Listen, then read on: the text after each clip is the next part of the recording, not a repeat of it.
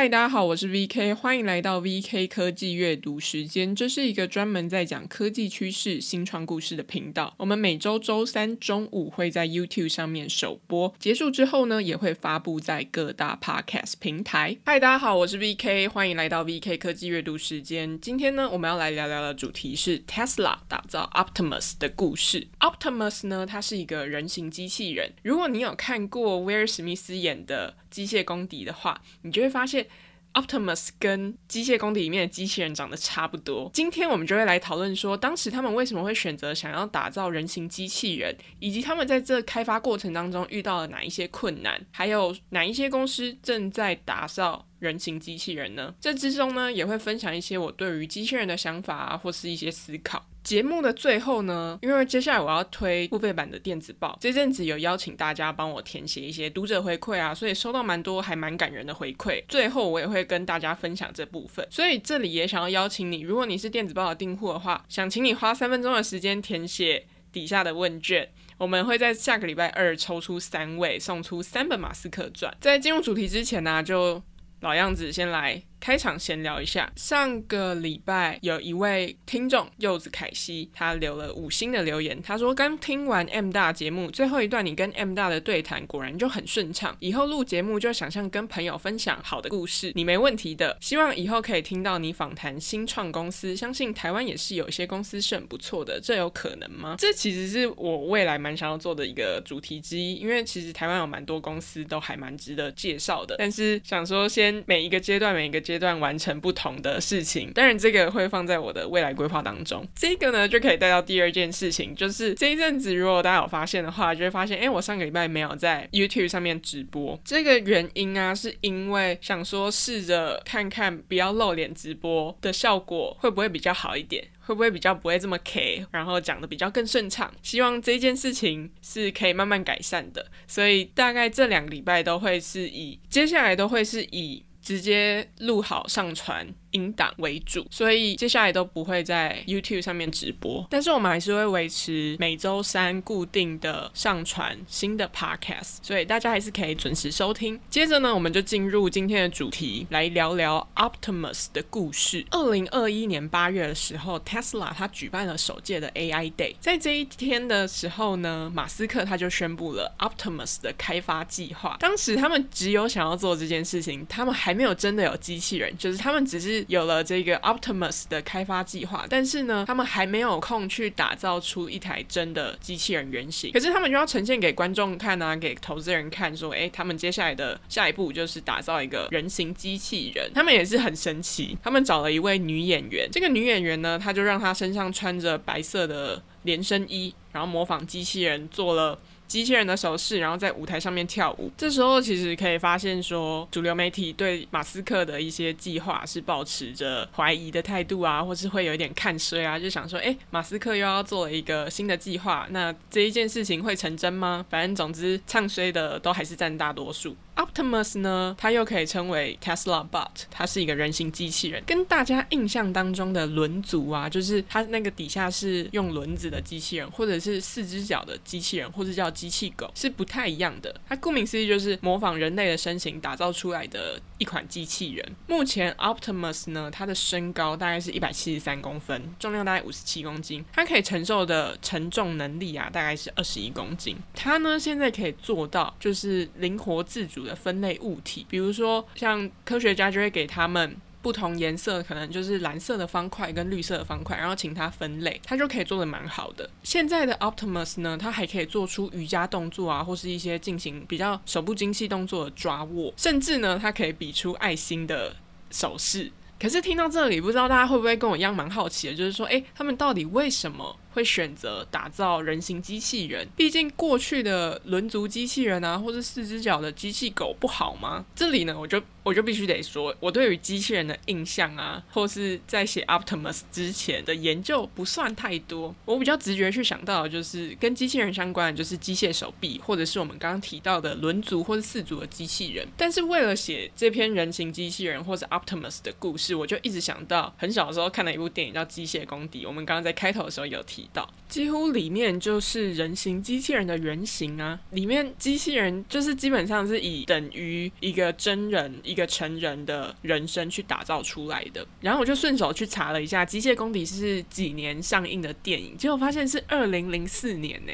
你看，已经快要二十年前，然后他拍出这么前卫的作品，我就觉得超级佩服的。小时候我看完这部电影，我就觉得天哪，这部电影超赞的，就是就是很科幻。他在想象了未来的世界会发生的事情，可能会发生，可能不会发生。然后到学校的时候啊，我就跟同学说：“哦，威尔史密斯超帅的。”结果大家那时候都不知道他是谁。同一个时间，《暮光之城》很红，他们那时候就在比说，大家会觉得威尔史密斯比较帅，还是罗伯·帕丁森比较帅？总之有点稍微岔题了，把他拉回来。就是我觉得呢，Optimus 的。原型跟机械工地里面的机器人超像，所以当时马斯克他宣布 Optimus 的开发计划之后，他就下令说 Optimus 它必须是人形机器人。但为什么要让机器人长得像人呢？这背后就有几个原因。第一个就是在现实生活当中啊，我们的工具或者是我们的工作空间基本上都是为人类设计的。这一件事情听起来蛮合理的嘛，因为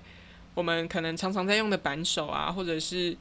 各种，就像剪刀来说好了，这基本上都是为人设计的啊，不是为机器设计的。所以，如果你要让一台机器人来操作扳手，或是让它去移动一些物体物件的时候，最简单的办法就是给它一双手，然后一个类似人的身体，这样机器人就可以直接用已经为人类设计好的工具啊，跟环境进行一些比较高难度或是一些比较高危险性的活动。这里其实我们可以再考虑另外一个因素，就是通用性。一个两条腿走路的，或者是两有有两只手的机器人，显然会比只有轮子的机器人更适用在多元或是更广泛的环境当中嘛。这个感觉就是有点像说，诶，我给了这个机器人一双腿之后，一双。一双手，它就好像有一种万能的钥匙，可以进入各种的工作环境当中。第二个呢，就是马斯克他希望 Optimus 是一个实现自动驾驶的重要拼图。二零二二年，当他的 Optimus 机器人开始可以拿起箱子，然后在马斯克的工厂里面游走的时候，那时候马斯克都觉得蛮震惊的，所以他就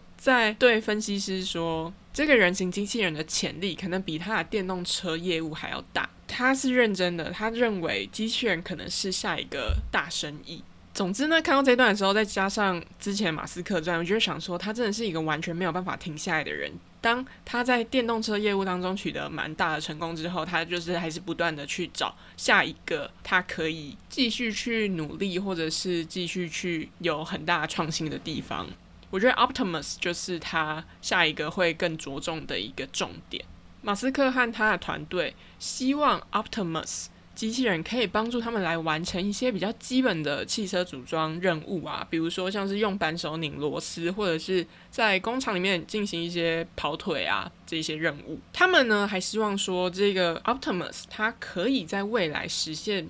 自动驾驶的一个版图。他在二零二二年的九月时候啊，就是在人工智慧日 AI Day 的前夕，他就说了一个大计划。他就希望呢，Optimus 跟全自动驾驶系统还有 Dojo 训练系统呢，都是为了要完成开发通用人工智慧的标。他最后希望达到的就是 AGI 的概念。马斯克呢，他不仅想要制造出有用的人形机器人之外，他还想要以很低廉的成本去大规模的生产这一些机器人，也就是 Opt。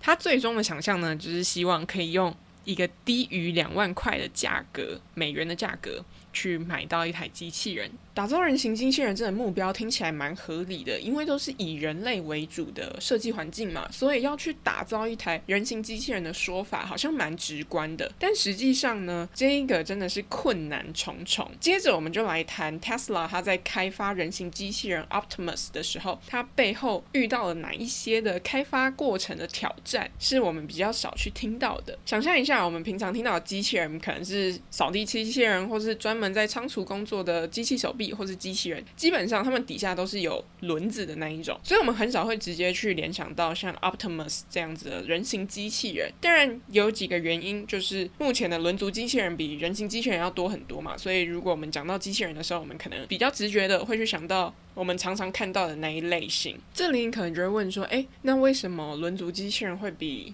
人形机器人多很多。如果从开发的角度来看啊，就是要打造轮族机器人。其实比人形机器人要容易很多，因为要考虑的问题不会到太复杂。最大的一个差别就是轮族机器人不用考虑平衡的问题，但是 Optimus 呢，或是这类类型的人形机器人来说，平衡是一个超级困难的问题。虽然平衡这件事情对人类对我们来说很平常、很轻松，现在只要站起来往前走，让自己不要跌倒，这件事情你根本不需要去注意就可以完成。的动作，可是啊，这对人形机器人超级困难的，因为你要站起来的同时，你必须要保持头部跟身体重量的平衡，你才不会跌倒。虽然这件事情我们已经习以为常，可是对于机器人来说，它并没有学会这件事情，因为它的身体并没有肌肉，我们的肌肉可以去控制我们的平衡，去维持我们的平衡，去让我们不至于去跌倒。平衡不容易之外，另外一个就是我们在行进间的走路啊，也是一个很难去达成的动作，因为你必须要在你跨出去的每一步的同时，都让自己是保持平衡的状态。这件事情其实超不容易的，所以对于机器人来说，这件事情也很难，因为你可能一不小心直接跌倒。所以 Tesla 他在开发这个人形机器人的时候呢，他就遇到了超多问题啊。在《马斯克传》这本书里面，他其实就记录了蛮多。Optimus 他在开发的时候遇到的问题，大概有两章都在谈这样子的内容。最终其实就是一研发团队不断的去试错调整，最后才有我们今天看到的成果。这里有一个有一些蛮有趣的问题，他就是说，第一个，Optimus 他到底要有几根手指头？现在我们看到就是 Optimus，它可以比出爱心啊，做出抓握这些精细动作的人形机器人，它最后是有五根手指头嘛。但实际上，他们一开始在研究手部的时候啊，或是手指怎么样去掌握电钻的时候，他就发现小指好像没有太大用处，所以他们就觉得说。Optimus 只要有四只手指头就好了，结果他们就发现少了小指之后啊，有一些动作就变得不太能完成，所以最后他们就决定加回小指。所以如果你仔细观察 Optimus 的话，你就会发现他的小指几乎快要跟无名指一样长。他们这件事情其实是刻意做的，就是为了要让这个小指是更有用处的。可能可以更扣合某一个物体，不让它会滑落这样子。谈完了手指之后呢，我们接下来就来谈谈手掌。这里就出现了一个超级有趣的问题。他说，手掌到底要多长？跟人类一样长呢，还是要再更长一点，还是要更短一点？不知道。所以他们就决定从看机器人怎么样去掌握工具，作为一个主要的考量。他就发现呢，如果手掌更长的话，他其实就可以更好的去握住电钻，这样子做就可以减少拇指的负担，而且还可以提升效率。最后，所以呢，他们就决定加长手掌底部。所以，如果去跟 Optimus 的机器人手掌比大小的话，就会发现它的手掌要比人类要长的很多。而且除此之外呢，Optimus 它的手部功能其实要比人类要来得强。手掌、手指弹完了之后呢，就来谈谈手腕。他们这里就遇到了一个问题，是手腕需要有多少个自由度？自由度呢，就是我们手腕它其实有三种自由度。第一个就是你可以上下挥动、左右移动，甚至是转动，所以有三个。那机器人的手腕呢？他们当时是想说。如果只有两种自由度的话，整个成本会变得更便宜。可是 Elon Musk 他就坚持说，机器人应该要像人一样，所以他们就决定要有三种自由度。当然，这个成本会更高，可是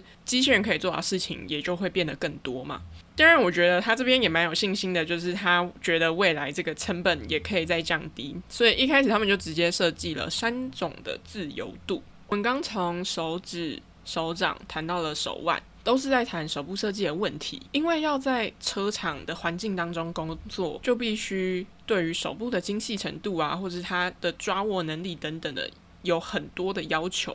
最后，我们就来谈谈刚刚提到的平衡问题。Optimus 呢，它是怎么样去保持平衡的？因为对人来说，很可以自然的去平衡头部啊、手臂跟腿部的力量，可是对于机器人来说，它很难做到这一点。他可能需要去转头，才可以观察整个周围环境的变化，但是呢，只要他转头的时候，他就很容易去失去平衡嘛。Tesla 的解决方法也很有趣，他就直接加在他的头部加装更多的摄影机，让他不需要去转头，就可以同时保持平衡，所以也就解决了他不容易去保持平衡的一个问题。说完了 Optimus 的故事之后啊，就来聊聊几间他们也在做人形机器人的公司。第一个。就是波士顿动力 （Boston Dynamics），这是一间只要提到 Optimus 就会提到的一间公司。Boston Dynamics 它有一个人形机器人的产品叫 Alice，在他们试出的影片当中啊，就可以发现说，诶，它可以轻松的去做到一些移动敏捷啊，或者是搬运重物，甚至呢，它可以很酷的去完成后空翻或者跑酷的一些动作。不过呢，他们其实都没有提到说他们未来是是不是会开始去销售 Alice 这一款机器人，然后什么时候投入到工厂工作等等的，他们都没有特别去谈到这一块。但是呢，从比如说像跑酷或后空翻这些动作，其实某种程度就在展现他们的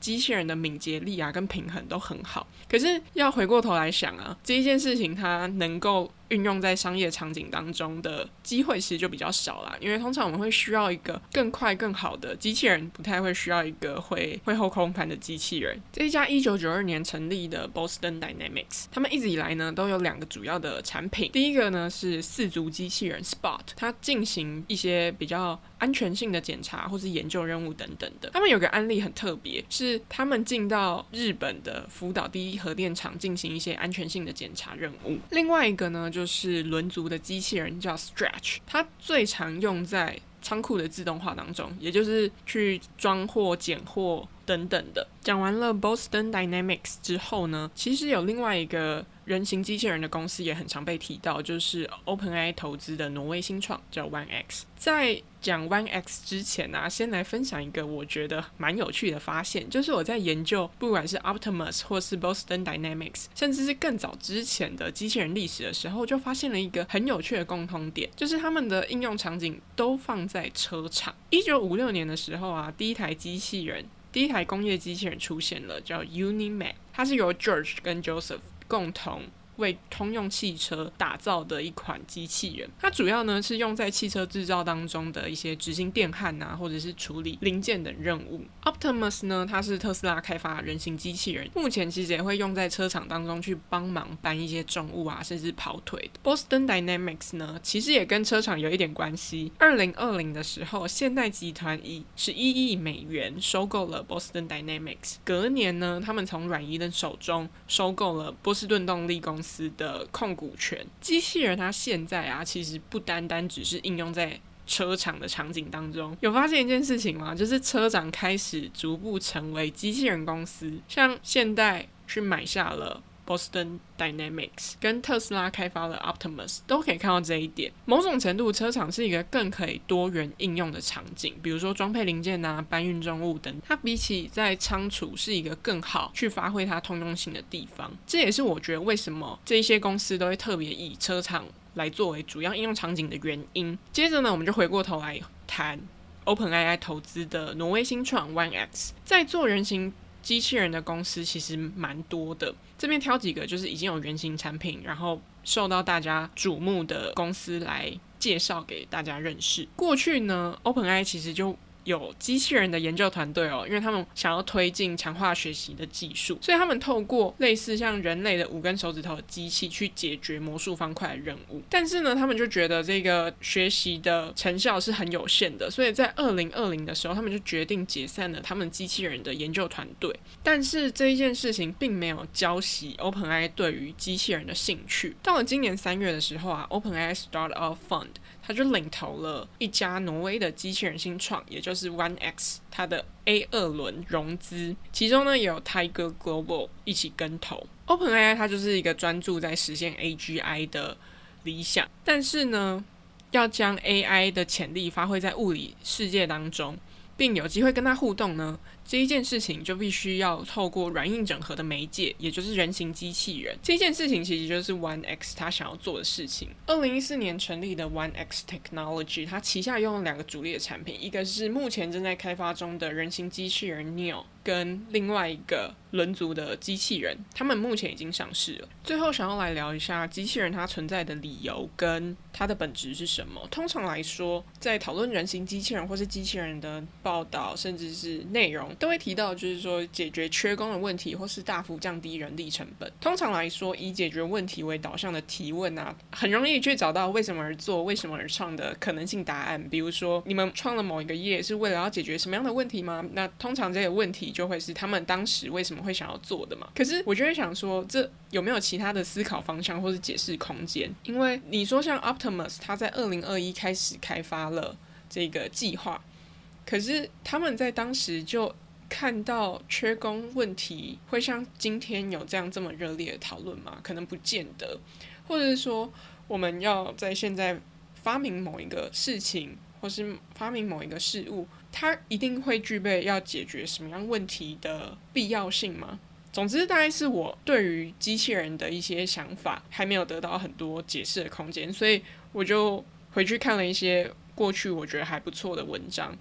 这一题的想法呢，在一篇我存下来很久之前只有大略看过的文章当中得到了答案。这个文章呢叫做《Inventing on Principle》，写这篇文章的人呢叫做 Brad Victor，他是一个专注在人机互动的研究员。过去他曾经参与过 iPad、Apple Watch 的产品设计。他在这篇讨论了他坚持的发明原则。他认为说，创作者呢，或是 the creator，需要和打造的事物有直接的连接。比起解决问题，他觉得对一个产品的想法是更重要的。就是你要有一些对于这个产品的想象，这件事情会比要去怎么样解决特定的问题更宝贵、更重要。他说：“我并不对找到一个要解决的问题感到兴奋。”我不是为了创造东西的乐趣而参与其中，想法对我来说非常宝贵。当我看到想法的消失、死亡，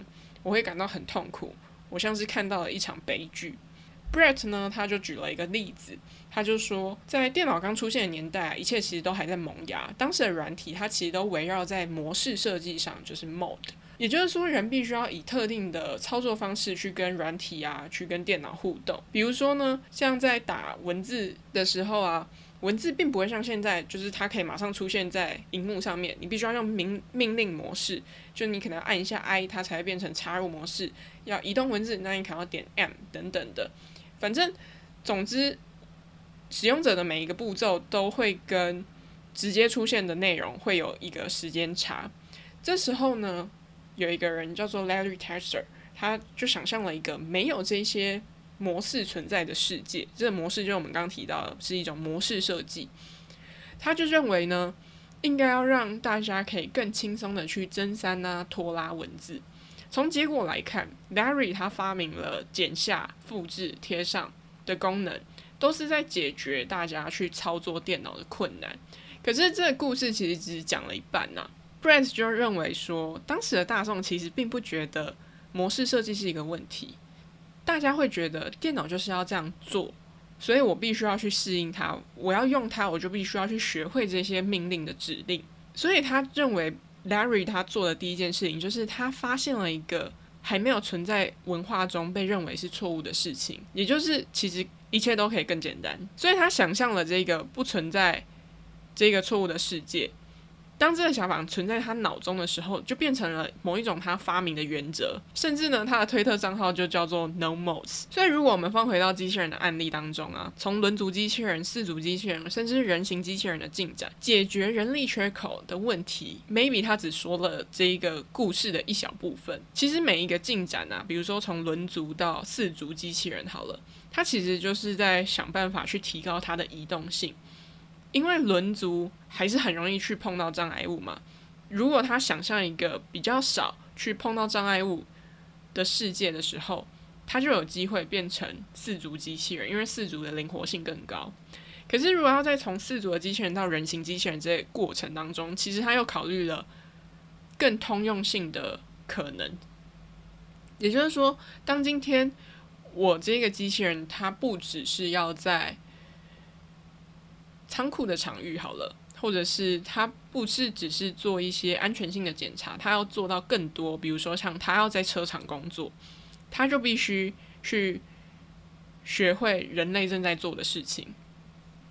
所以解决问题，它可能是一个很好解释为什么发明的切入点。可是如果你要从发明的本质来看的话，这却不是一个很容易遵循的原则。因为要解决人力缺口这件事情，有太多种可能性了，不一定是需要人形机器人才能做到。某种程度，如果以解决为导向去思考的话，也很容易去限制我们对于产品啊或是工具的想象。这大概是我从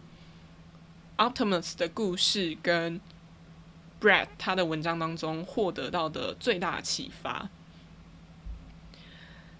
最后呢，就来聊一下，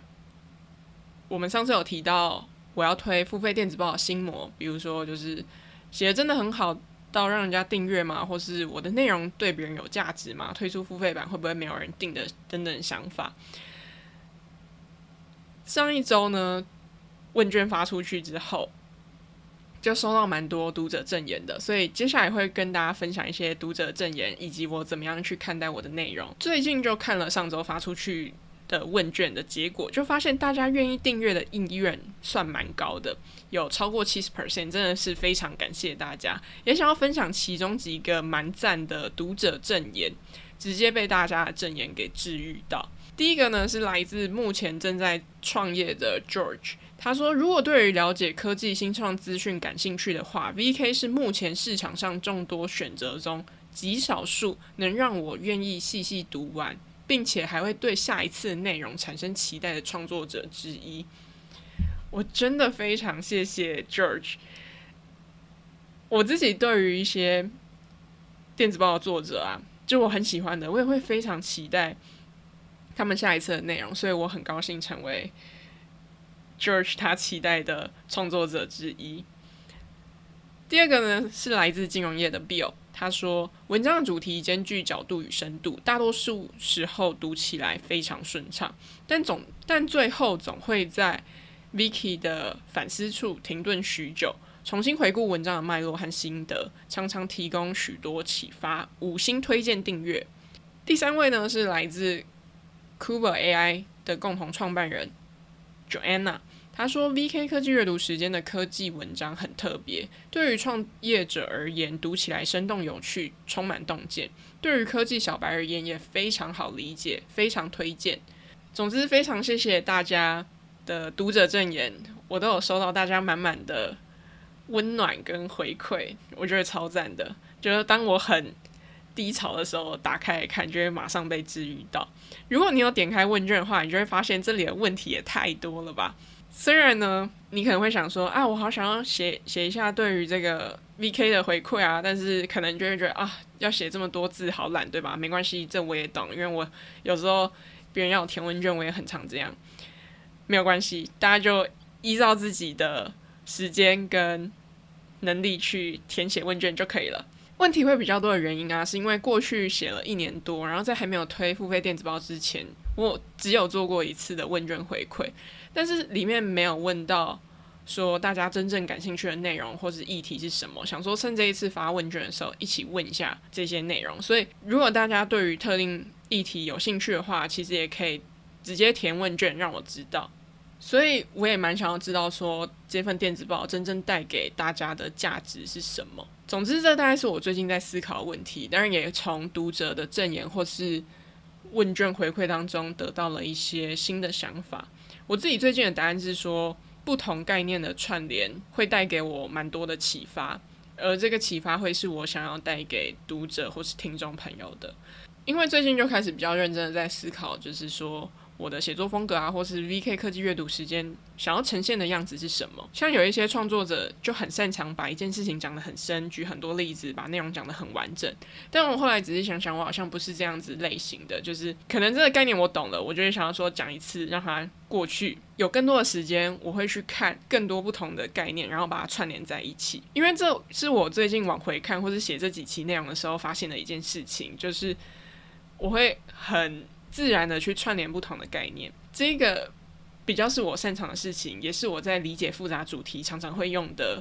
方式。当然，我觉得串联可以分成三种。第一种就是，诶，这是我们之前讲过，所以如果你有兴趣的话，可以去看某一个主题，比比如说像是这一阵子 AI 科学家李飞飞他出回忆录嘛，他也是 ImageNet 的重要推手。我觉得说，诶，如果你有兴趣的话，可以去听上次我跟哈利聊 NVIDIA 的那一集，这个就是比较属于简单的串联，就是。我们过去讲过，如果你有兴趣的话，可以去听。第二个呢，就是从不同的框架来理解同一个主题。比如说，像节目当中，我可能就会说：“诶，这之前我没有提到啊。”那我就会可以推荐你去听什么或者看什么，从不一样的角度去了解事情。最明显就是上个礼拜，我们虽然是在讲 A 十六 Z 的那篇文章，可是我会跟你说，这之中我也有提到，可能像是 Andrew Chen 啊，他的网络效应，或者是说 A 十六 Z。过去我在电子报当中有写过，他们是一间很特别的创投等等的，或者说我过去就有讲过 Uber 两次嘛，第一次是在讲他们的早期故事，第二个是